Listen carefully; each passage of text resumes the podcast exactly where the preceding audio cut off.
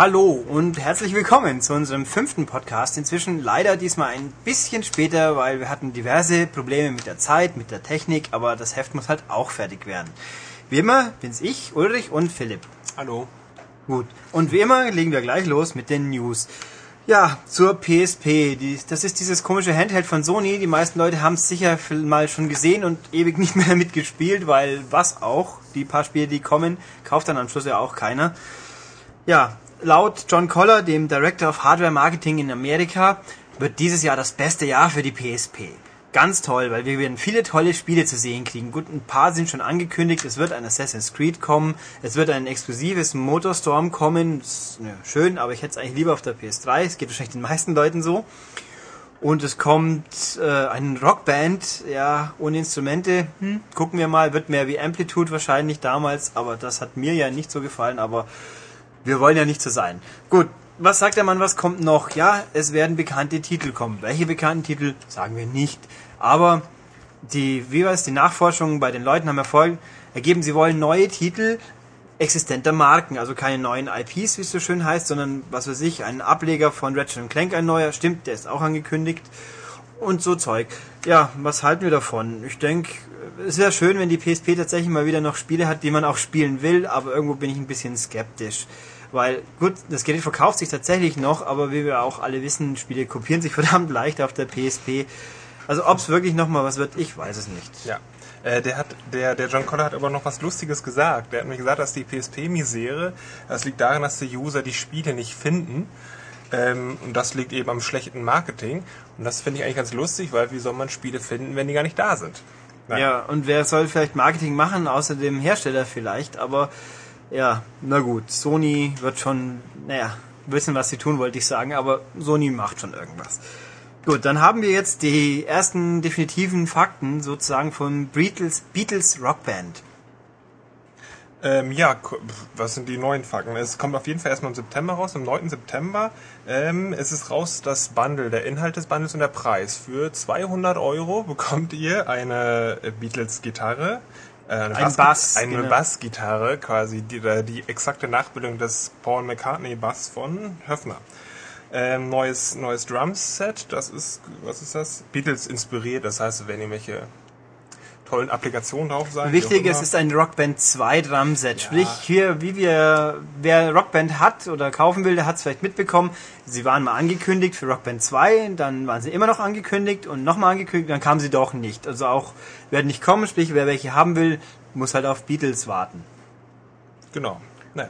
Äh, auf jeden Fall noch ein Mikrofon, ein Mikrofonständer. Ständer, ganz Was ich, toll. was ich cool finde, wenn man Oasis mag und No Gallagher nachmachen möchte, dann kann man das, äh, Ja. oder ist es Liam, wie auch immer. Man kann auf, halt. auf jeden Fall braucht man den Noten, äh, den, den, den Mikrofonständer, um ein bisschen Oasis zu rocken. Ja, und gut, wer unbedingt darauf Wert legt, nur zu. Und dann noch ein zusätzlicher Spezialinhalt und Gameplay-Features, die nur die Special Edition kriegen wird.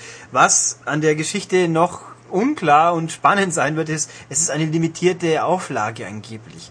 Ja, stört mich jetzt auch nicht, weil das Bundle bräuchte ich nicht zwingend, aber es ist nicht weder so noch so gesagt worden, wird es die Instrumente auch einzeln geben. Wir wollen es mal schwer hoffen, aber noch ist es nicht so ganz klar.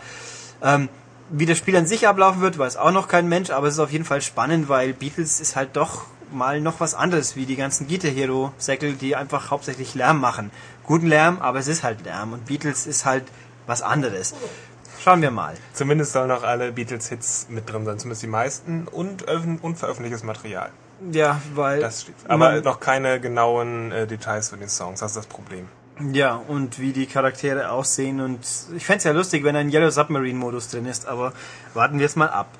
Gut, noch angekündigt, in nur zwei Wochen kommt Banjo Tooie für Xbox Live Arcade raus. Das wird halt das gleiche Spiel sein wie damals, kostet aber natürlich dafür auch nur schlappe 1200 Punkte, sprich 15 Euro, weil man hat ja beim ersten den Leuten nicht schon genug Geld aus der Tasche gezogen. Das ist schade, was so viel Geld ist. Mein Telefon hat übrigens gerade geklingelt, aber das passiert jetzt nicht nochmal. Vergessen wir das. Ähm, also ich finde es zu teuer, aber ich fand das erste auch schon zu teuer. Aber mei, es wird genug Leute geben, die sich freuen, dass sie überhaupt nochmal ein Rare-Spiel zu kriegen, zu spielen kriegen, das vielleicht auch mal was getaugt hat. Eben, es ändert ja nicht seine Qualität des Spiels.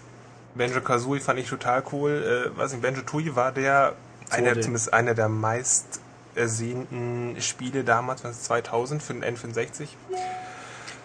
Ich würde mir halt wünschen, dass äh, diesmal vielleicht ein bisschen mehr Update drin wäre, aber ich glaube, das können wir ausschließen, das wird nicht passieren.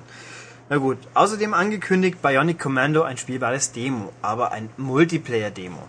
Ähm, ich habe ja nichts gegen Multiplayer-Demos, aber für mich ist Bionic Commando, ich weiß nicht, vielleicht verstehe ich es ja auch einfach völlig falsch, aber in erster Linie scheint das für mich ein Singleplayer-Spiel zu sein. Und ich frage mich, wieso gibt man den Leuten nicht mal ein Demo, das auch den Hauptkern des Spiels wieder gibt. Also Singleplayer, aber nix online. Ja, okay, Online-Multiplayer-Demo. Übrigens auch nur für die 360, wie es aussieht, aber für deutsche User wäre es wahrscheinlich eh wurscht, weil wer weiß, ob es im deutschen Store überhaupt durchkäme bei Sony. Ja, das Coole ist aber daran, auch wenn es nur eine Multiplayer-Demo ist, kann man trotzdem ja oder muss man ja diesen Greifhaken benutzen, elementares Spielprinzip auch für, für einen Solo-Modus. Das heißt, man kann sich trotzdem die Demo runterladen und spielen und gucken, ob man mit dieser Steuerung überhaupt klarkommt und dann weiß man noch, ob sich das lohnt, im Solo-Player zu spielen. Deswegen. Und was die Multiplayer-Szenen zeigen, äh, ist meiner Meinung nach sehr, sehr cool. Irgendwie, also, es geht total schnell, schnell ab, wie das Greifhakens, hin und her springen. Erinnert mich einfach an den Star Wars Ego-Shooter für PC Jedi Knight, wo man die ganze Zeit irgendwie nur gesprungen ist und hin und her und ging sehr, sehr schnell ab alles. Ähm, deswegen könnte es, glaube ich, ein ganz cooler Bonus sein fürs, fürs Hauptspiel. Auf jeden Fall lohnt sich das, ähm, sich das anzugucken, weil dann kann man auch sehen, ob eine Steuerung zusagt oder nicht. Also für mich klingt es halt irgendwie als, als relativ unbefleckter bei Ego-Shootern und ähnlichen Spielen so, dass es wenn man es nicht kann, ist man alle drei Sekunden tot. Aber wir werden es ja sehen. Ja, genau. Was ein bisschen blöd ist, sind ja nur so Standard, Standard-Modi. Das heißt Deathmatch, die Deathmatch-Demo. Im Hauptspiel selber ist noch Team Deathmatch und Capture the Flag. Also komplett totaler Standard. Einfach nichts Neues. Ja, ich meine, gut, wir haben auch inzwischen das Spiel eigentlich zum Test hier. Ich weiß nur nicht, ob wir was drüber sagen dürfen wegen Embargo. Wir werden es klären und wenn wir dürfen, dann werden wir wahrscheinlich nächste Woche ein bisschen mehr darüber erfahren von wer auch immer das gerade testet. Ich glaube Matthias und oder Michael. Wir werden auf jeden Fall jemanden zwingen, uns was zu erzählen. Gut, dann gab's bei Viver äh, der Gamasutra Herausgeber. Gamasutra ist eine Webseite rund um Spieleentwicklung und so weiter und so fort. Also der Mann weiß schon halbwegs von was er redet. Behauptet, bei Nintendo gibt's Regelungen bei WiiWare-Spielen, man muss eine bestimmte Stückzahl verkauft haben, sonst kriegt man erst gar kein Geld. In Amerika wäre das ungefähr eine mittlere vierstellige Zahl, also wahrscheinlich so um die 5000. In Europa ein Stückchen weniger, angeblich so um die 2000. Nintendo sagt dazu, da sagen wir nichts dazu. Sprich, diese Bedingungen sind geheim zwischen Entwickler und uns. Aber ja, wir glauben es mal halbwegs, dass der Mann schon weiß, was er sagt. Äh, das ist eigentlich ziemlich hart. Die Thesen sind, das ist eingerichtet, weil Nintendo so vermeiden will, dass ganz besonders schlechte Spiele eingereicht werden. Das wäre an sich löblich, weil eigentlich die Quality Control von Nintendo ist ja, hat mit Qualität und vom Spieler eher weniger zu tun. Hauptsache, das funktioniert. Das schaffen ja selbst schlechte Spiele meistens halbwegs. Aber ähm, ja, wenn das wirklich so sein sollte, dann hat es ja nicht wirklich geklappt, weil WiiWare-Spiele gibt es so 50, 60 Stück und da gibt es so einsame Highlights wie Spox Racing, das wahrscheinlich das schlechteste Rennspiel ist, was man sich vorstellen kann auf einer gegenwärtigen Konsole. Aber auch Nintendo selber hat ja mit so Glanzlichtern wie äh, Pokémon Ranch schon wirklich Highlights gesetzt. Also ja, wenn, wenn das der Grund sein sollte, dann ja, hat es wohl nicht ganz geklappt. Aber wie kann man sich denn jetzt vorstellen, wenn ich ein Entwickler bin? Das heißt, ich kann einfach ein WiiWare-Spiel entwickeln, stelle das online und erst dann bekomme ich Geld von Nintendo? Ja, das ist eben der Punkt. Eigentlich einfach so online stellen geht definitiv nicht. Das muss Nintendo schon abnehmen und man muss mit ihnen einen Deal haben. Ähm, aber wie genau das abläuft, ist eben ja nebulös. Diese vermeintliche Klausel, die es ja geben mag oder nicht, das wäre halt quasi so ein Appell an die Selbstkontrolle der Entwickler. Also nach dem Motto, ihr solltet vorher wissen, ob ihr Scheiß macht oder nicht. Aber wir wissen es eben nicht genau. Das ist komisch. Aber ja, WiiWare, Nintendo hat auch die letzten Tage diverse Spiele angekündigt für WiiWare. Da sind echt gute dabei. Aber es wird halt Zeit, dass sie auch mal rauskommen. Wir werden es sehen, wenn es soweit ist. Spiele wiederum, Online-Spiele, die ohne Kontrolle rauskommen, sind die Community Games für Xbox 360. Das ist deutschen Usern ja leider immer noch ein, ein Buch, das sie nicht aufschlagen können, weil bei uns, ich habe nochmal extra bei Microsoft nachgefragt, es sind nicht Jugendschutzgründe, es sind immer noch Lizenzrechtgründe, die das Ganze bei uns äh, bisher nicht haben starten lassen. Aber es soll immer noch irgendwann kommen. Gut, für Leute, die halt die Umwege nehmen, um sich mal zu informieren, es gibt ungefähr 200, 230 Spiele inzwischen, die halt User auf ihrem PC programmieren können und dann über Xbox live veröffentlichen. Keine Kontrollen von Microsoft, obwohl es gibt scheinbar ein bis zwei Spiele, die inzwischen gelöscht worden sind, weil sie doch zu anzüglich waren, aber mein Gott, was soll's, Amis halt. Ähm, ungefähr 200 X Spiele, die alles abdecken. Das sind echt coole Sachen dabei. Ballerspiele, äh, Retro, äh, ich sag mal Hommage-Spiele, Hüpfspiele, alles Mögliche. Da gab's wieder, wir haben jetzt letztens mal Veröffentlichungszahlen gesehen, na, falsch, Verkaufszahlen auch nicht, aber so die Top 10 der meistverkauften Spiele, die fand ich wieder ziemlich deprimierend, weil da waren so Sachen auf Platz 1 wie, oder vorne dabei wie, ähm, was hatten wir gleich wieder, den Massage, Simulator, der halt das Rumble-Feature des Pets nimmt und es halt rumbeln lässt. Oder ähm, Aquarium war dabei. Aquarium. Aquarium ist ja immer gut. Das geht ja auf Vive auch scheinbar. Das war ja auch Aquarium HD im Übrigen. Ja, also schon wow. Also super. Oder halt äh, rund um Weihnachten, das habe ich gesehen, da war der, der, das Kaminfeuer. War sehr populär, hat sich ein, zwei Wochen lang super verkauft. Es gibt auch TV-Kalibrierungshilfe, gibt's. Das und ähm, was fand ich noch so bescheuert? Genau, zwölf verschiedene Uhren. Man hat halt dann auf seiner Xbox eine Zeigeruhr, eine Digitaluhr, eine Uhr, die aus einer Orange besteht oder irgend so ein Quatsch. das kaufen die Leute, weil das kostet normalerweise 200, 400 Punkte, also 5 bis 10 Euro und das verkauft sich. Und dann hat man die guten Spiele, die verkaufen sich scheinbar nicht. Und ich finde es halt einfach traurig. Wieso zum Teufel gebe ich Geld aus für ein Kaminfeuer, wenn ich mir das Ding vorher sogar anschauen kann? Weil bei, auch bei diesen Community Games alles ist als Demo vorher anschaubar. Ja, da fehlen mir fast die Worte. Nicht wirklich, aber fast. Ist einfach ein cooles Gimmick für eine Designerwohnung. ja, das schon. Und für Menschen, die zu viel Geld haben, offensichtlich. Auch das. Also, wann es bei uns losgeht, wie gesagt, wir wissen es nicht. Wir hoffen bald, wenn es soweit ist, werden wir die Perlen für euch rauspicken. Aber noch, äh, wer weiß. Achso, kurzer Update, Dishwasher, neue Infos. Wie, wie schon letztes Mal erwähnt, das Ding kommt bei uns raus, bloß es wird noch ein paar Wochen dauern, laut Boris Schneider-Jone. Und naja, gut. Pech für uns. Jo, somit die Standard-News haben wir hinter uns. Wir gehen jetzt über zum, wir waren unterwegs, sprich Michael war unterwegs, wie so oft, und zwar diesmal bei Konami, und du würdest gleich was erzählen. Wir müssen ihn allerdings erst vors Mikro zerren, deswegen machen wir eine kurze Aufnahmepause und sind gleich wieder für euch da. Gut, die Pause ist rum. Wie mir gerade Michael auch sagte, war es eigentlich ziemlich bescheuert, das zu sagen, weil ihr hört das ja eh nicht, bei euch geht's ja gleich weiter. Aber macht ja nicht. Trotzdem. Da, lachen sie schon wieder dreckig. Egal. Gut, also Michael war bei Konami. Konami macht nämlich ab und an so kleine Mini-Events, ist falsch Ausdruck Treffen, wo halt alle möglichen Leute nach Frankfurt gekarrt werden, um das kommende Line-Up anzuschauen. Ja, dann erzähl uns mal was drüber. Ja, also in dem Fall hieß das Ganze Konami Gamers Day und fand parallel zu einer äh, zu einem Event in den USA statt. Alles also möglichst zeitgleich, was da so äh, Konami angekündigt hat. Und zwar war es konkret das Produktportfolio für 2009. Das heißt, was nicht erwähnt wurde, war dieses äh, letztes, Jahr, letztes Jahr angepriesene Rollenspiel, glaube ich, war es Lord of Shadows. Es kommt auch ja. erst 2010 und ja, ja. das wollen sie wohl jenseits des Namens immer noch geheim halten. Ja, ja, genau, das kommt erst 2010. Ähm, apropos 2010, Philipp, das dürfte dich interessieren. Es ja. wurde ja angekündigt ein Pro Evolution Soccer 2010. Auch dazu gab es gar nichts, genauso wenig wie zu den besten jemals entwickelten zum besten jemals entwickelten Spiel der Welt aus dem Hause Konami. Kein Metal Gear Solid Nachfolger äh, weit und breit zu sehen. Dafür habe ich erstmals Metal Gear Solid Touch auf dem äh, iPhone gespielt. Und wie ist es? Ähm, wie Moorhuhn. Also ähm, für mich äh, als Fan enttäuschend, aber für das, was es sein will, auf einem äh, Telefon ganz okay.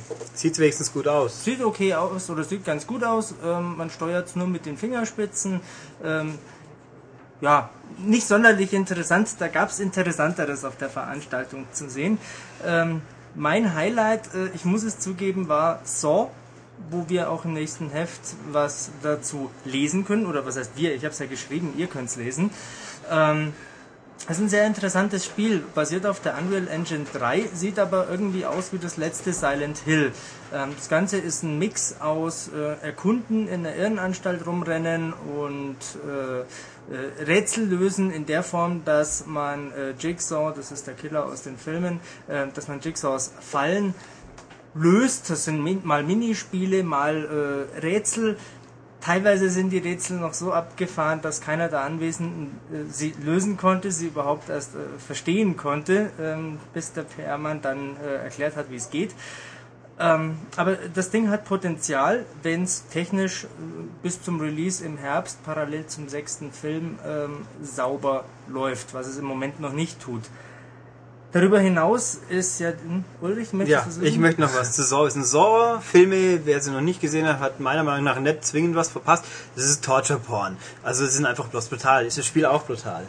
Das Spiel ist relativ brutal, nach dem, was ich gesehen habe. Das waren nur ein paar Minuten, die ich da selber gespielt habe. Aber das ist nicht vergleichbar mit den Saw-Sachen, die ich gesehen habe bislang. Aber ist es Deutschland tauglich, sagen wir mal?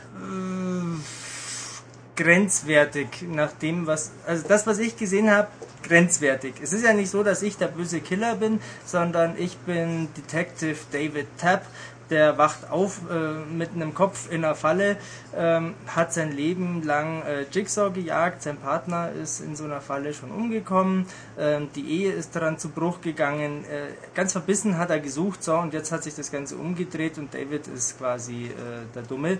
Ähm, klingt von der Story her schon so wie Saw, wie das in den Filmen halt auch ist, immer mit irgendeiner bitterbösen äh, Erkenntnis oder Wendung am Schluss. Ähm, also es ist no, noch keine äh, Derbesblätterei. Also Konami will es in Deutschland veröffentlichen, ob es so klappt, wird sich zeigen. Dann glaube ich jetzt mal nicht dann, aber vielleicht, vielleicht, wer weiß ja, vielleicht beruhigt sich ja das Gemüt bis dahin auch wieder, aber solange keine kleinen Kinder vorkommen, kann auch ein bayerischer Innenminister nicht meckern. Aber schauen wir mal. Okay, was gab's sonst noch Ähm, Schönes? Ja, was auf jeden Fall in Deutschland erscheinen wird, ist das ja, ein Remake ist es ja nicht, eine Neuinterpretation des ersten Silent Hill. Das kommt für PSP, PS2 und mit ganz besonderem Augenmerk für Wii. Und zwar ist da sogar eine Altersfreigabe ab 16 angepeilt, was durchaus möglich wäre, denn es gibt ja überhaupt keine Kämpfe. Ähm, weil in den letzten Spielen die Kämpfe zu sehr im Vordergrund standen, hat man sich jetzt gedacht, bei Climax, die auch äh, Silent Hill Origins gemacht haben, schmeißen wir raus. Wir wollen wieder dieses äh, ursprüngliche Gefühl von Angst, von dieser Bedrohung haben, wenn sich der, der Harry Mason nicht wehren kann. Harry Mason ist der äh, Protagonist des ersten Teils, den hat man jetzt ein bisschen umgestaltet. Jetzt sieht er aus wie ein erwachsener Harry Potter, was mir persönlich nicht so gefällt, aber der Rest, äh, ich habe das Spiel selber nicht gesehen, ähm, kenne nur Informationen, habe nur ein paar äh, Clips gesehen. Ähm, das macht schon Lust auf mehr, gerade weil die äh, Wii-Fernbedienung als Taschenlampe zum Einsatz kommt, weil ähm, es, wie gesagt, keine Kämpfe gibt. Ähm, das Ganze äh, nur noch recht lose auf der Vorlage eigentlich basiert. Deswegen bin ich sehr gespannt, was die äh, Entwickler daraus machen. Ist es wirklich so, dass in Silent Hill 1 dass so keine Kämpfe waren? Ich kann mich Nee, da nee. echt nicht mehr daran erinnern. Also nicht mehr das typische Eisenrohr, was der sonst mal Nee, nee, das gab's im ersten Silent Hill schon, aber jetzt in dieser äh, Neuversion soll es das nicht mehr geben. Und Im ersten Silent Hill gab's natürlich Kämpfe. Das heißt, man weicht nur Gegnern aus oder gibt es auch keine Feinde? Nee, nee, es gibt schon welche. Es gibt dieselben bizarren Monster. Es gibt den Soundtrack von Akira Yamaoka wieder Yay. in neuen. Ähm, das, das allein macht das Spiel schon interessant. Äh, ist mir völlig egal, wie schlecht das Spiel ist. Äh, Hauptsache, es gibt einen Soundtrack dazu, nachdem Konami das ja bei Homecoming nicht auf die Reihe gekriegt hat, dazu einen zu veröffentlichen. Was Nicht bei uns ist. zumindest, oder? Ähm, ich habe noch nirgendwo auf der Welt bisher einen gefunden, Das ist schwach ähm, den man kaufen könnte. Muss man mal echt nachforschen. Ähm, was ich auch noch, Silent Hill ist doch immer das Spiel der tausend Türen gewesen irgendwie. Ich habe die Information, dass äh, das neue Silent Hill Shattered Memories nicht mehr das Spiel der tausend Türen sein Also es soll. gibt gar keine Türen mehr oder man kann es jetzt auch aufmachen. Ähm, soweit ich weiß, kann man die jetzt auch aufmachen. Man Ist hat sich recht bedeckt gehalten auf dem Konami Gamers Day, was Infos betrifft. Deswegen muss ich ein bisschen rumeiern. Aber ich habe gelesen, es soll keine mehr geben. Aber ist es denn überhaupt noch ein Silent Hill, wenn ich Türen aufmachen kann? Ähm, das wird sich zeigen. Ist Resident Evil 5 denn noch ein Resident Evil? Nee, nö, zum Glück nicht, sonst wird es ja keinen Spaß machen. Ach so. Also ich bin ein Mensch, ich bin ein Mensch, ich gebe es zu, ich finde Resi erst seit Teil 4 gut. Basta. Ist Silent Hill Homecoming noch ein Silent Hill oder ist es zu sehr Silent Hill? Also da kann man sehr viel drüber streiten und sicherlich länger als der Podcast hier dauert. Ähm, insofern Überspringen wir das und schauen mal, was es da sonst noch Interessantes gab. Also das Highlight der Veranstaltung war ein Xbox Live Arcade und PlayStation Network Download-Titel namens Zombie Apocalypse. Im Prinzip ein Robotron mit Zombies und Schrotflinten und Kettensägen. Äh, Wird wahrscheinlich in Deutschland nicht erscheinen, ähm, Ach war aber ganz ulkig. Ähm, auch interessant waren ein paar WiiWare-Titel, die dieses Jahr auch in Deutschland erscheinen sollen, darunter äh, Drift mit Drift, Doppel-I, Drift, ich will Drift, Ähm, Driften. Wie beschreibt man es am besten, Ulrich? Es ist einfach ein Championship Sprint in neu. Ich habe keine Ahnung, was Championship Okay, ist. okay, also es ist ein Rock'n'Roll Racing ohne Waffen und Nein. ohne äh, es Black ist, Sabbath. also es ist kein Rock'n'Roll Racing, das ist nicht ein Rennspiel auf einem Bildschirm. Sprich, die ganze Strecke passt auf ein Bild und hat kleine Futzelchen Autos, die so rumdriften. Also Micro Machines. Hat auch was von Ja, Micro Machines. ja, ein bisschen bloß halt in klein. Also, sprich, Philipp ist zu jung für sowas, da kann sich da nicht dran erinnern. Championship Sprint oder Super Sprint, das war ein alter Atari-Automat, den gibt's übrigens im PlayStation Network zum Download, eins davon zumindest. Das war halt auch sowas. Und ich finde das super und ich freue mich tierisch, dass sowas mal wieder kommt und es sieht einfach, ja, knuffig ist da falsch aus. Es sieht witzig aus. Ich möchte es haben. Es ist ein putziger, kleiner, äh, simpler Raser, den man mit acht Leuten spielen kann. Teilt man sich eben Nunchuck und äh, Wiimote. Ähm, das ist sicherlich auch ganz cool. Mich persönlich hat Gradius Rebirth viel mehr interessiert. Sieht aus wie äh, irgendwo zwischen 8 und 16 Bit äh, stehen geblieben, die Entwicklung. Ähm, ist aber eine Neuentwicklung. Was man am Anfang nicht unbedingt merkt, weil dieselben Gegnermuster wie immer auftauchen. Zuerst oben die Reihe, dann kommt unten die Reihe, dann kommt nochmal oben eine. Gradius-Spieler äh, werden es kennen, aber immerhin es ist ein neues Gradius und das kann ja schon mal nicht so schlecht sein. Das gibt's auch schon seit unendlich in Japan und seit ein bisschen in Amerika, aber es hat äh, einen fixen Termin auch noch nicht, soll aber innerhalb der nächsten drei Monate, glaube ich, kommen. Sprich, wir wissen es, dass es jetzt wirklich endgültig tatsächlich kommen wird. Das ist ja auch mal nicht schlecht. In der Tat. Ähm, ich blätter gerade mal noch in meinem Buch, was es sonst noch Spannendes da so gab. Ähm, was mich persönlich jetzt gar nicht interessiert, ist Vandal Hearts äh, Flames of Judgment für PlayStation Network und Xbox Live. Vandal Hearts ist ein Strategiespiel im Fantasy-Setting. Äh, das Einzige, was ich davon verstanden habe, war, dass da äh, Kästchen sind auf dem Bildschirm und da bewegt man seine Figuren herum und dann gibt es da Zahlen über den Köpfen, ähm, wenn jemand Schaden nimmt. Ob das jetzt so toll ist, ich bin dafür der Falsche. Äh, den Namen habe ich auf jeden Fall schon mal gehört. Das wird sicherlich der Max dann, wenn es soweit ist, beurteilen können. Und Oder- es ist ein Prequel anscheinend. Das, ob das gut oder schlecht ist oder völlig wurscht, wir werden es ja sehen. Ja, was es auch noch gab, darüber habt ihr ja letzte Woche schon gesprochen, ist der äh, Six Days in Fallujah äh, Shooter, Irakkrieg. Ähm, dazu ist, glaube ich, bislang erstmal alles gesagt. Ob es in Europa kommt, ist unklar. Mal schauen, was draus wird. Ähm, was jetzt auch kommt, äh, ist Karaoke Revolution. Interessanterweise, also das, ich habe es selber nie gespielt, weil hier in Deutschland gab es auch bisher nie. Ich glaube, in England gab es mal, in Amerika gibt es schon seit ewig und da hat es die American Idol Lizenz drauf sitzen, sprich, das verkauft sich von alleine. Ähm, ich bin, ich finde es kurios, dass es jetzt tatsächlich doch noch kommt, weil, also inoffiziell habe ich immer gehört, es gab wohl irgendwie, Sony wollte halt keinen Konkurrenten dulden neben SingStar. Das ist scheinbar jetzt durch, weil, ja gut, den Markt hat man schon dominiert. Es kommt ungefähr 30 SingStar-Teile zu spät, aber vielleicht haben sie damit mehr Glück wie mit Rock Revolution, dass jetzt dann wohl auch irgendwie doch nochmal kommt. An Rock Revolution erinnert mich das alles schon sehr. Da habe ich ein bisschen den Eindruck, als ob Konami einfach pennt. Äh, Sie verpennen den Musikspiel-Hype mit Gitarren und Schlagzeug. Jetzt kommt noch ein Karaoke Revolution.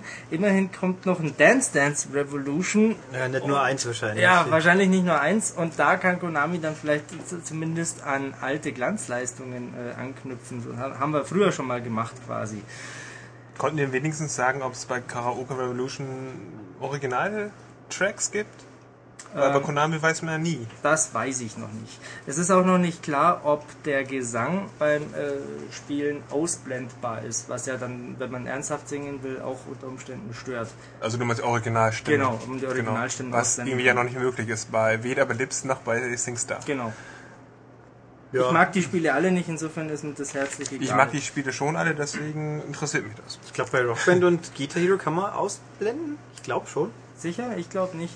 Ja, sieht man, wie oft wir das, also unser, unser Meistersänger ist gerade nicht greifbar, der uns bei den Spielen immer den Gesangspart abnehmen muss, aber mein Gott, ist ja egal. Wenn es geht, ist gut. Wenn nicht, ist auch wurscht. Wir spielen eh lieber Gitarre oder Trommeln. Wer ist denn unser Meistersänger?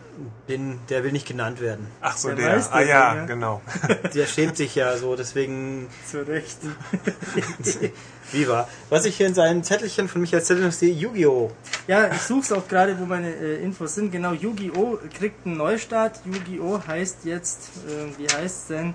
Yu-Gi-Oh! 5Ds oder so ähnlich. Ähm, das, gibt, das heißt, es gibt neue Charaktere, basiert, soweit ich weiß, auch auf einer neuen Serie. Und da kommt ein Ding namens Nachsehen für den DS Stardust Accelerator und für Wii kommt 5Ds Wheelie Breakers. Der Witz ist, das Ganze sind Motorradduelle im Cell-Shading-Look, ähm, was äh, eine Mischung aus Kartenspiel und Mario Kart im Prinzip ist. Das heißt, man wählt vor dem Rennen einen Satz an Karten aus. Das sind die Extras, die man bei Mario Kart durch Überfahren der Fragezeichen äh, bekommt und spielt die dann aus. Äh, aktive wie defensive Sachen sind da dabei, Fallen, Monster, Nebelwolken, äh, typ, die typischen Drachenmonster.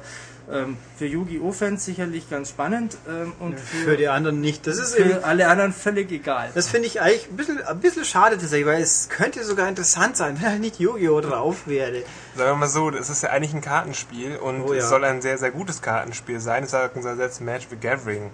Äh, Spieler, äh, weil in meinem anderen Leben habe ich mal als Nebenjob äh, in einem Comicladen gearbeitet und tausende Yu-Gi-Oh! Karten verkauft.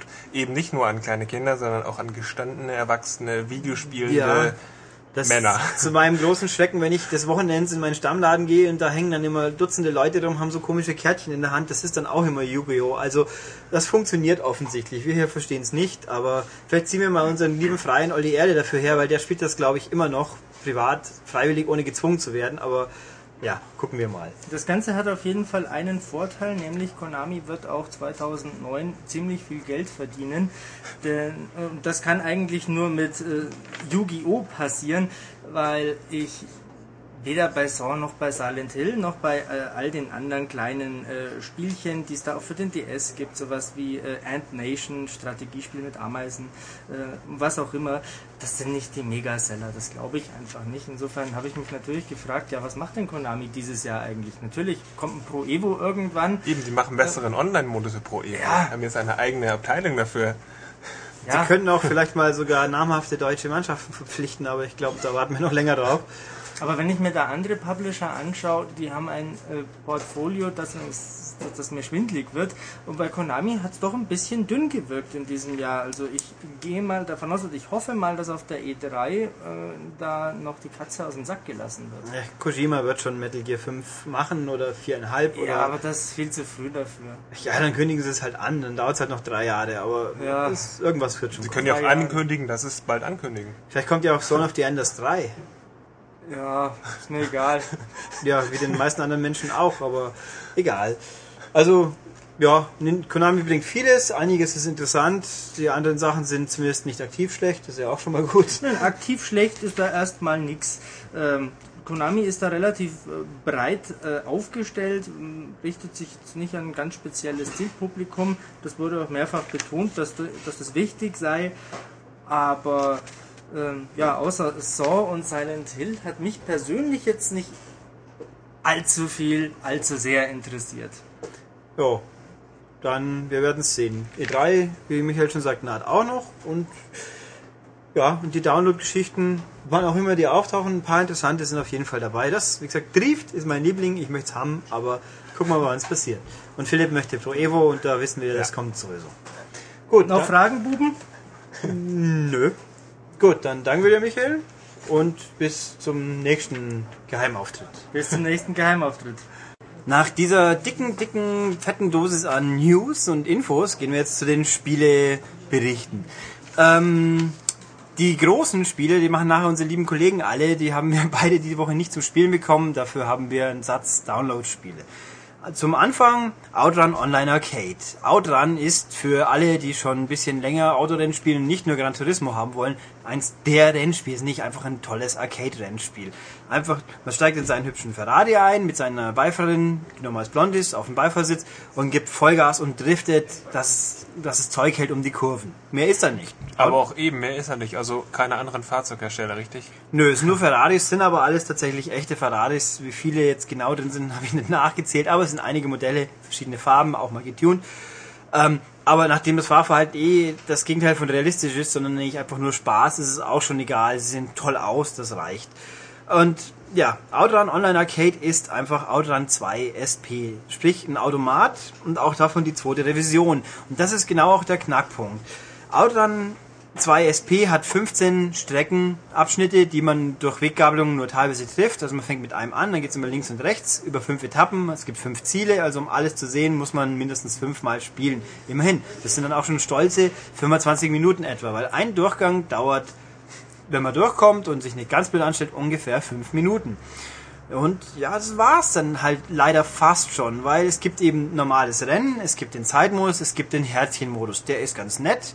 Die Beifahrerin sagt von dir, auf diesem Abschnitt möchte ich, dass du x Autos überholst oder besonders toll driftest oder durch bestimmte Ziele durchfeierst. Und ja, das ist nett und lieb und spaßig, aber halt leider wenig, weil es gab vor ein paar Jahren Outrun 2006 Coast to Coast für PS2 und Xbox, hat kein Mensch gekauft, leider, obwohl es wirklich ein sehr feines Spiel war. Und das hatte halt 30 Strecken, weil es gibt eben zwei Variationen des Automaten und wir kriegen hier nur die vom zweiten Automaten. Und noch einen riesen fetten Singleplayer-Modus, wo man halt 50, 60 Herausforderungen hatte, wo es mal auf Platzierung ging oder mal eben diese Aufgaben der Freundin ausgewalzt hat. Klingt vielleicht wie ein bisschen gestreckt, war es aber nicht. Das hatte, hatte einfach Pfiff und Motivation und Reiz. Hat mir unglaublich viel Spaß gemacht. Wie gesagt, scheinbar kaum jemand anders, aber die meisten Leute kannten sie aber erst gar nicht. Und das fehlt jetzt hier einfach. Hier ist alles drin, was der Automat hatte, aber einfach kein bisschen mehr. Ja, trotzdem hat dieses äh, Spielchen ja das Online Arcade im Titel. Das heißt, ich kann online mit bis zu sechs Fahrern fahren und deswegen ist es eigentlich egal, ob ich jetzt nach fünf Minuten durch bin und alles gesehen habe, sondern im Online-Modus geht es nur darum, als erster ins Ziel zu kommen und seinen anderen fünf äh, Kontrahenten da irgendwie abzuhängen. Ja, das, das ist, ist für mich dann der Hauptgrund und deswegen ist es eigentlich, ja, es wäre natürlich schöner gewesen, wenn vielleicht mehr drin gewesen wäre. Andererseits, Eifer des Gefechts, das stört einfach nicht. Man will einfach nur Erster sein, wenn man online spielt. Ja, aber ich glaube halt, Rennspiele spielt, ja gut, die komplexer, je komplexer das Rennspiel ist, desto eher spielt man es länger online. Aber Outrun ist einfach so simpel gestrickt. Das ist ein Sparspiel für zwischendurch. Das erfüllt es auch prima. Es sieht auch sehr, sehr hübsch aus. Also keineswegs jetzt gigantische, super detaillierte Next-Gen-Grafik, sondern einfach der Automat aufpoliert. Aber auch das wieder, wenn man das alte Spiel auf, von mir aus seiner Xbox spielt, gibt's für PS3 und Xbox. Also PS3-Besitzer haben quasi Glück in Anführungszeichen, weil für sie gab's Outrun 2006 nicht, weil nur auf PS2 und das können ja heutige PS3s dann nicht mehr spielen. Pech für euch. Ähm, es sieht nicht wirklich viel besser aus, wenn man das alte hochskaliert sieht und das neue vergleicht. Klar, wenn man es direkt nebeneinander hat, man sieht einen Unterschied. Wenn man es nicht direkt nebeneinander sieht, sagt man, der Unterschied ist, es lohnt sich das jetzt wirklich neu zu kaufen? Ich weiß es nicht. Einerseits finde ich super, dass das Spiel jetzt wieder gibt, dass man es in modernen spielen kann. Online funktioniert gut, hat aber wenig, man kann nur so zum Spaß spielen. Es gibt nicht mal Ranking-Modus. Schade eigentlich. Andererseits bin ich halt ziemlich enttäuscht, weil einfach 2006 die Version, die hat alles das gemacht, was ich mir erhofft habe, um länger dran zu hocken und nicht nur mal fünf Minuten. Und das ist leider völlig nicht da. Also, ich sag mal, wer noch nie ein Outrun hatte, der soll sich's doch wirklich anschauen, weil die 10 Euro, da kann man wirklich viel, viel schlechtere Sachen kaufen auf allen Online-Services bisher. Aber wer schon hatte, der muss sich's halt überlegen. Also ich habe gesehen in unserem Forum, viele Leute sind begeistert. Ich kann's, wie gesagt, teilweise verstehen, teilweise finde ich's schade, aber ja, schön, dass es es gibt. Aber wenn wenn Sega wieder mal eine Neuauflage bringt, dann bitte mit ein bisschen mehr Inhalt. Gut. Dann nur für die PS3 gibt's Ragdoll Kung Fu. Dahinter äh, Fists of Plastic ist der Untertitel für die PS3-Version. Das ist nicht wichtig. Ragdoll Kung Fu war ursprünglich ein Hobbyprojekt von einem der Little Big Planet Macher, der in seinem alten Job, den ich jetzt leider vergessen habe, das halt so entwickelt hat und dann kam das Spiel über Steam es ist ein Kung-Fu-Prügelei, so seitliche Ansicht, auf einem Bildschirm, ein bisschen Smash Bros. mäßig, aber der Gag auf dem PC war, man hat sein Spiel, seine Figur nicht direkt kontrolliert, sondern per Maus die Gliedmaßen bewegt und dadurch quasi Moves vorbereitet, die dann ausgeführt wurden. Es klingt ziemlich obskur und merkwürdig, aber halt mal was anderes. Das hat es die PS3-Version leider in der Form gar nicht mehr. Man, man geht hin, man kann drückt Knöpfchen A und Knöpfchen B, also oder Dreieck und Viereck, glaube ich, und macht halt Schläge und Würfe und das Übliche. Und das einzige Ungewöhnliche, was mir jetzt aufgefallen ist, die Figuren bewegen sich schon immer noch ein bisschen merkwürdig wie Puppen. Aber das war's dann eigentlich. Also ein ganz klassischer 2D Prügler. Ja, so Smash Brother Rig, sage ich jetzt mal.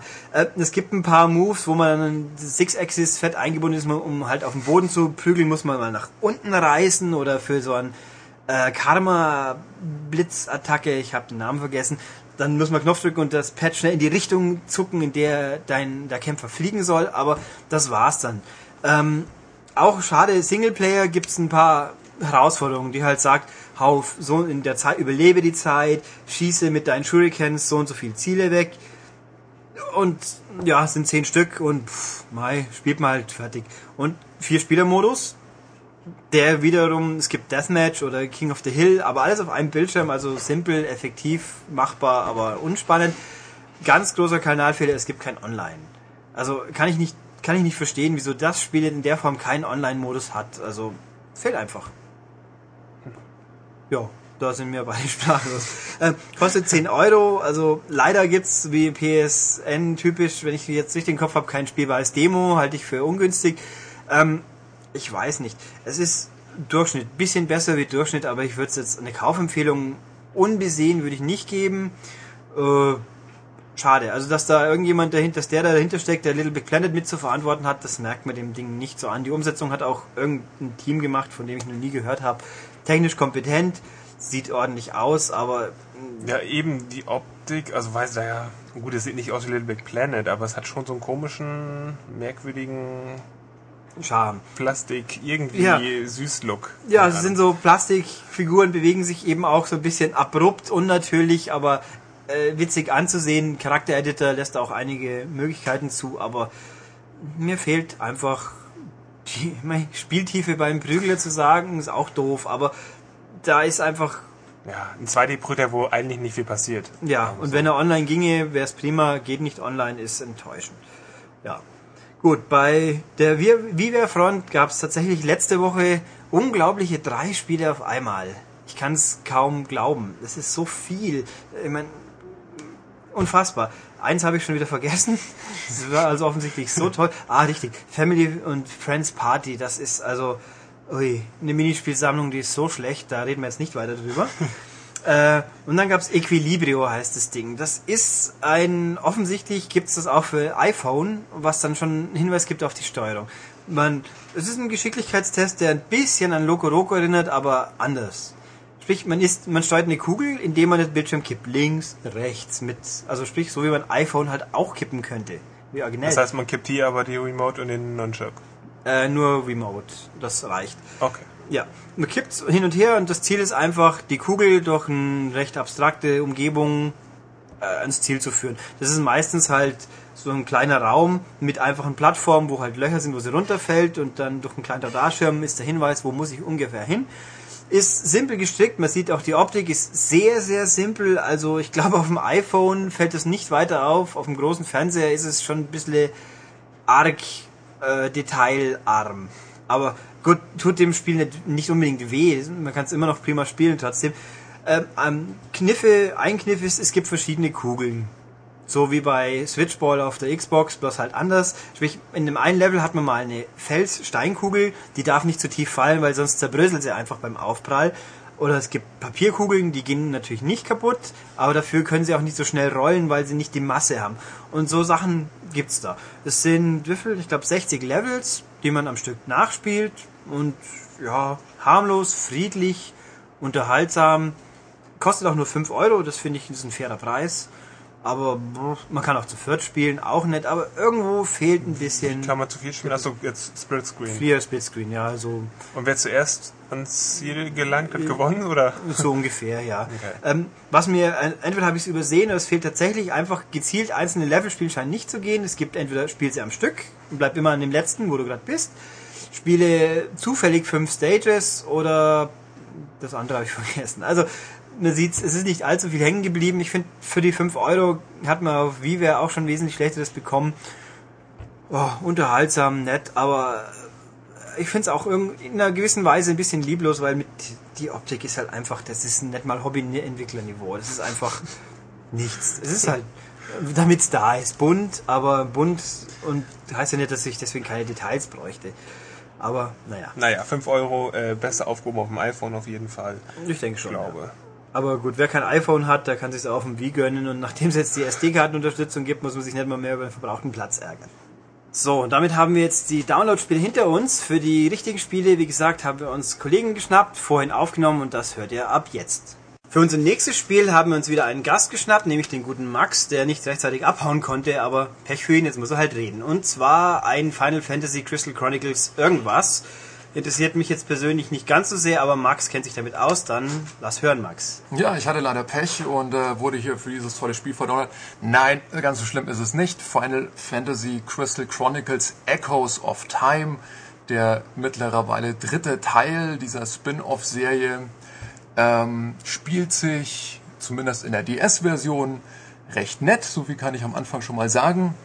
Es ist wie die beiden anderen Serienteile auch ein Action-Rollenspiel, das so ganz äh, grob eben ans Final Fantasy-Universum angelehnt ist. Sprich, also es gibt ähm, die bekannten Jobklassen, es gibt äh, das bekannte Elementar-Magiesystem. Ansonsten hat es eigentlich mit den Spielen der Hauptserie inzwischen relativ wenig zu tun. Es geht da eher um 3D-Dungeons äh, und 3D-Labyrinthe, in denen ihr eben rumhüpfen könnt, äh, Gegner mit einfachen Button-Kombos äh, durch die Gegend fotzen oder irgendwelche äh, magischen Sprüche raushauen könnt und einfache Schalterrätsel löst. So eigentlich das grundlegende Spielprinzip. Ulrich, was interessiert dich denn so im Detail? Wo willst du mich denn haben? Ja, wir haben ja hier offensichtlich eine DS-Version und eine Wii-Version. Ja, das ist richtig. Ähm, es ist eigentlich eine ganz interessante Sache. Bevor ich die Teile ähm, auf meinem Testbildschirm hatte, fand ich die Idee auch noch sehr gut. Und zwar bezieht sich das noch so auf den sogenannten Connectivity-Gedanken, der ja damals, als das, äh, der erste Teil auf GameCube rauskam, so ich glaube 2003. Irgendwie. Oder? 2000, so um den Dreh rum ähm, war das ja auch mal ganz groß. Also den ersten Teil konnte man äh, mit bis zu vier Spielern am GameCube spielen, indem man die, äh, den GBA mit einem äh, teuren Link-Kabel dann jeweils mit dem äh, GameCube verbunden hatte und dann so einen eigenen Controller hatte. Und diese Idee wird jetzt eigentlich wieder im dritten Teil aufgegriffen, indem man ähm, sowohl eine Version für Wii als auch eine Version für DS raushaut und man dann sowohl lokal als auch online sowohl DS als auch Wii Partys durcheinander mixen kann. Also es geht wirklich zwei Wii-Leute spielen mit zwei DS-Leuten. Äh, ja, mit einer Einschränkung. Äh, du kannst eben auf der Wii oder auf dem Wii, was sagen wir eigentlich? Wir sagen der Wii. Wir sagen der Wii, Entschuldigung, ich bin da immer ein bisschen ein Rebell. Also auf Dürmwie äh, kannst du nur ähm, Spieler einladen, aber du kannst deinen Charakter dann nicht auf irgendeine DS-Partie rausschicken. Äh, ansonsten so zumindest äh, nach aktueller Testlage, wir haben jetzt auch noch nicht die allerverrücktesten Kombinationen ausprobiert, aber die meisten funktionieren. So, das Problem an der Sache ist allerdings, ähm, das Ding wurde mit der sogenannten Pollux Engine entwickelt.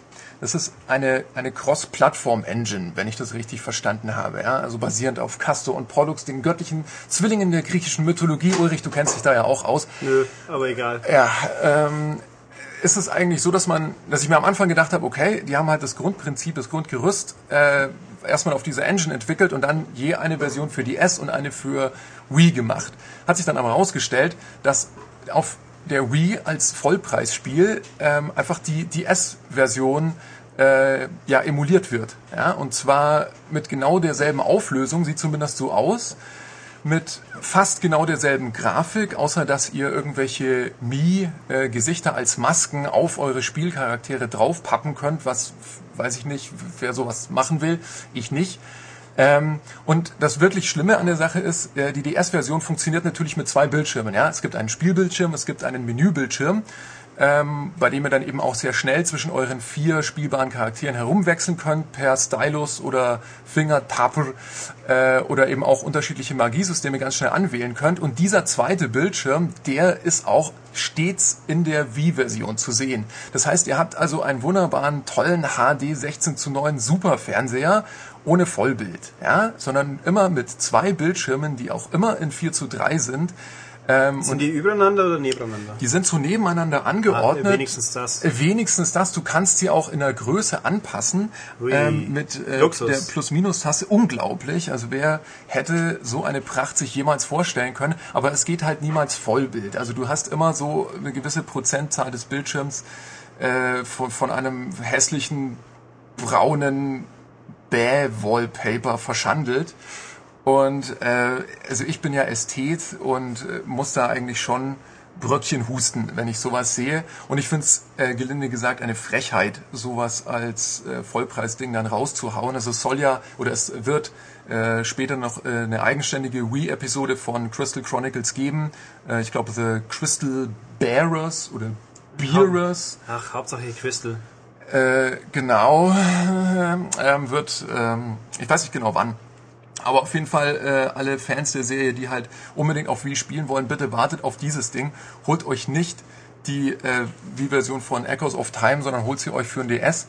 Und äh, wenn ihr Mitspieler habt, dann macht es auch richtig Spaß. Also das ist so äh, irgendwo ja zwischen Zelda Four Swords und so vom vom Dungeon Crawling und und Zeugs Sammel und auf Level Faktor her so auch in Richtung Diablo ähm, und macht mit, mit menschlichen Mitspielern wirklich sehr, sehr viel Spaß.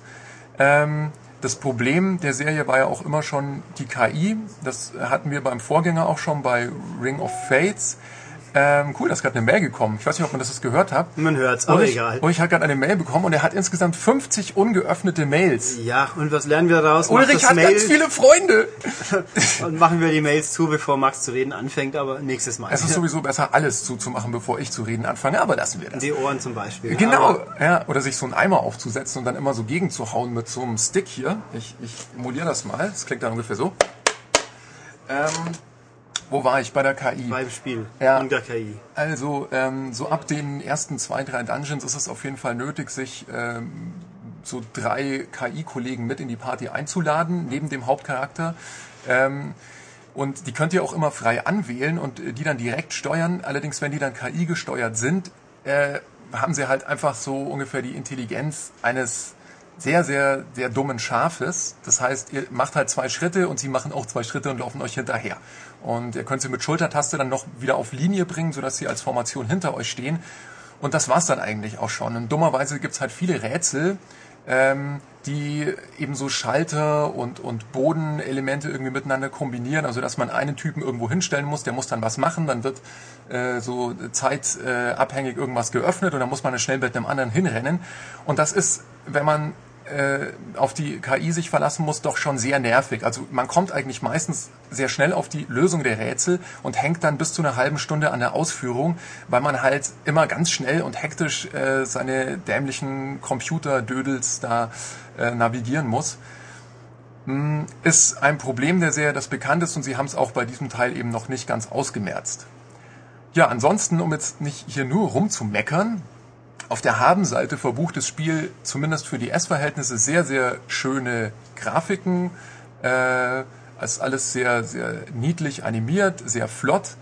Ähm, sämtliche Rüstungen und Waffen werden auch äh, am äh, Charaktermodell eurer Spielfiguren dargestellt, was mir persönlich immer ganz viel Freude macht, weil man dann eben neben den Statuswerten, die verbessert äh, werden, auch so ein bisschen Eye Candy hat.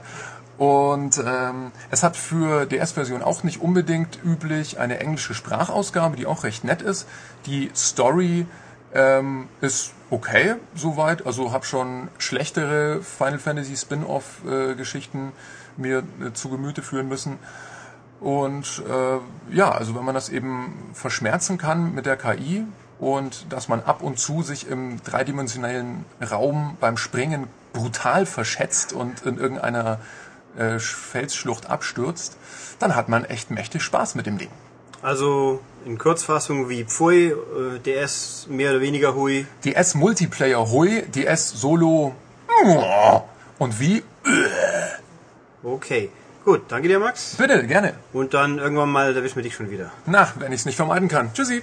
So, auf vielfachen Zuhörerwunsch haben wir jetzt Matthias neues Lieblingsspiel, nämlich Benjamin Blümchen. Er wird euch jetzt das gleich nahebringen, so richtig schön.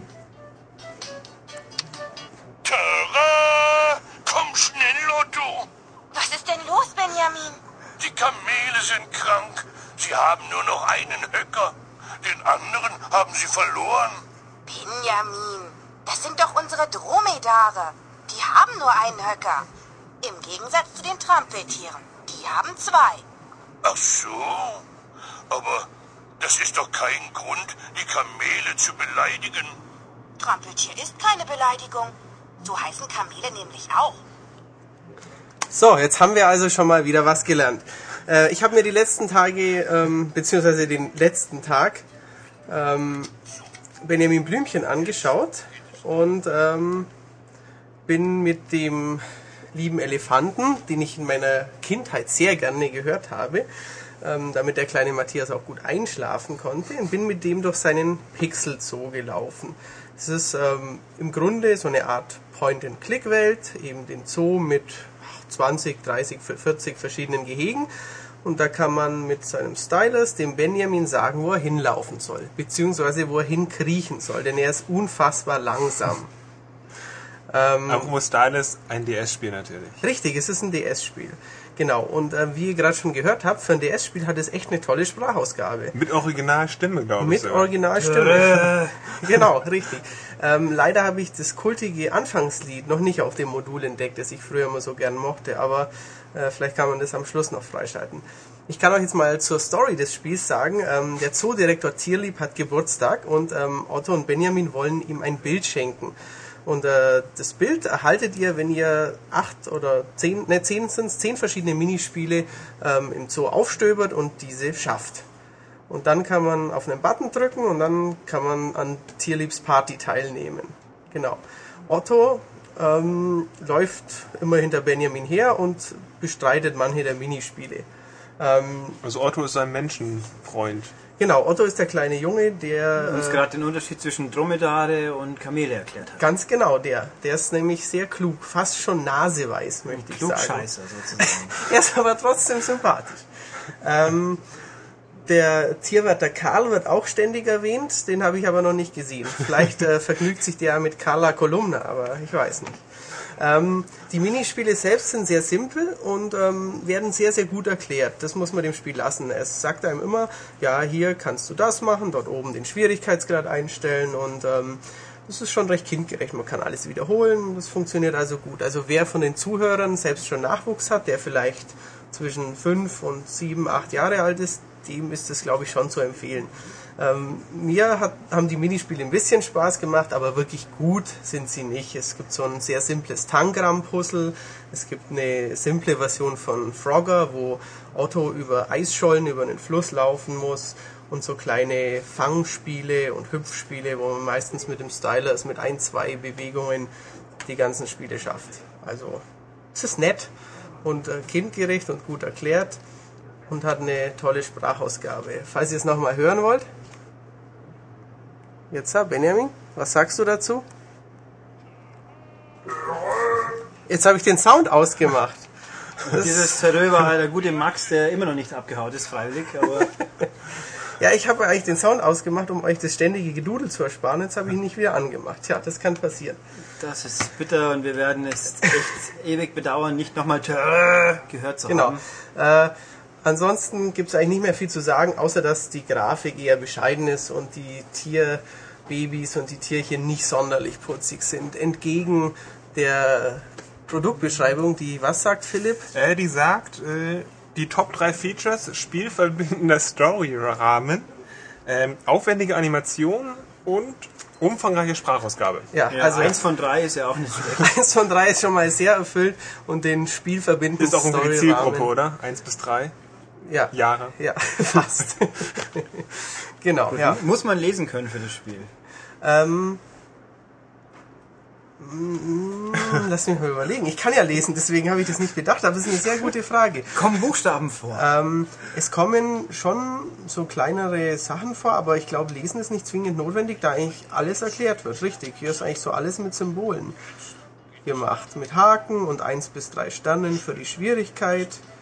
Fragezeichen, Puzzleteil. Nee, man muss wahrscheinlich nicht mal lesen können. Sehr gut. Ui. Das Ja. heißt, es können auch Leute spielen, die ja, nicht lesen können. Noch nicht lesen können Ja, vielleicht. noch nicht lesen können, okay.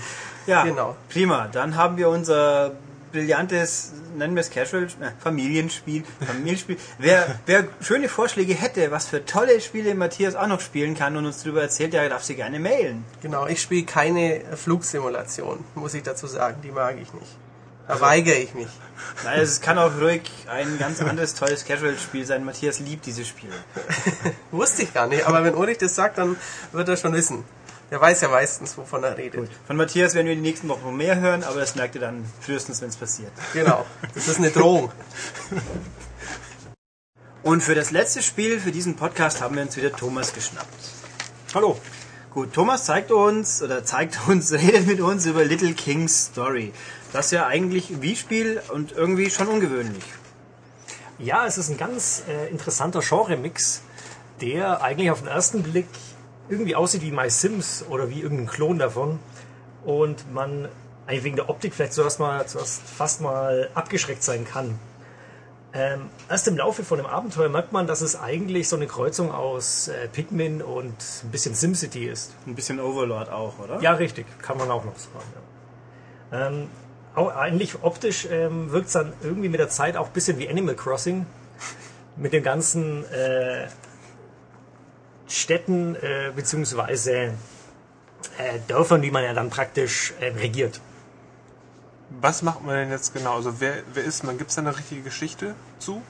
Ja, es gibt eine Geschichte, die handelt eigentlich von einem kleinen Jungen, der in irgendein Fantasiereich fällt, ein bisschen wie Alice im Wunderland. Dann setzt er sich dort äh, eine Krone auf und ist dann plötzlich König des Königreiches. Ich weiß nicht, wie es heißt, ganz ehrlich. Der Little King. Ganz genau. Ähm, ganz unvermittelt plumpst er da rein ähm, und gleich kommt zu ihm der erste Ritter namens Hauser, wirklich. Ähm, und der sagt ihm gleich, was er alles zu tun hat und äh, wie er das am besten alles regelt.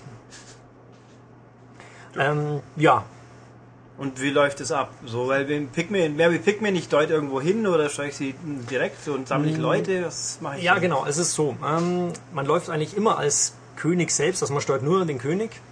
Dabei kann man aber immer seine Untertanen ähm, einsammeln. Also ähnlich wie Pikmin folgen die einem dann, zumindest in, an demselben virtuellen Tag, auf Schritt und Tritt. Also sprich, wie ein wirklich ein Gefolge, das dem König eben folgt. Und da ist es natürlich so, ähm, da braucht man natürlich verschiedene ähm, Berufe bzw. Fähigkeiten der Leute. Also sprich, am Anfang hat man natürlich erst ganz normale Bürger, die können höchstens mal ein Loch graben, um dort irgendeinen Goldschatz zu finden. Später dann ähm, geht's, äh, braucht man dann natürlich äh, irgendwelche Wachleute, die sind dann besser bei Kämpfen, dazu kommen wir gleich. Ähm, oder auch Handwerker, die einem zum Beispiel eine Brücke bauen. Ähm, zum Kampf ist es natürlich so, das Königreich ist rundum natürlich bedroht von irgendwelchen fiesen Wesen. Und damit ähm, man die bekämpft, muss man sie eigentlich genauso wie in Pikmin eigentlich auf den Gegner werfen. Also sprich, es, es wirkt dort wirklich eins zu eins wie eine Kopie von Pikmin, weil man nimmt die Leute sozusagen auf Knopfdruck mit dem A-Knopf und wirft sie direkt auf den Gegner, zielgenau. Und dann ähm, behaken sie ihn. Ist es dynamisch, mehr so taktisch, mehr, ja. Ja, es ist irgendwo dazwischen. Es ist schon, äh, tja, man braucht schon, zumindest bei den Bossgegnern, die total abgefahren sind übrigens, ähm, unter anderem so eine schwebende Kröte. Das erinnert echt total krass an Pikmin. Aber also zumindest bei den größeren Kämpfen braucht man Taktik. Ansonsten ist es eigentlich mehr so ein Geschicklichkeitsding.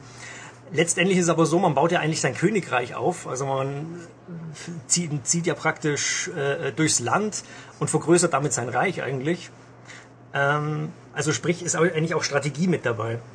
Also um da, darauf noch einzugehen, ähm, es ist so, man erobert praktisch Gebiete und darauf kann man dann bauen. Das kostet natürlich wieder Geld. Geld kriegt man, kriegt man ja nur aus diesen Löchern oder sonst woher besiegten Gegnern.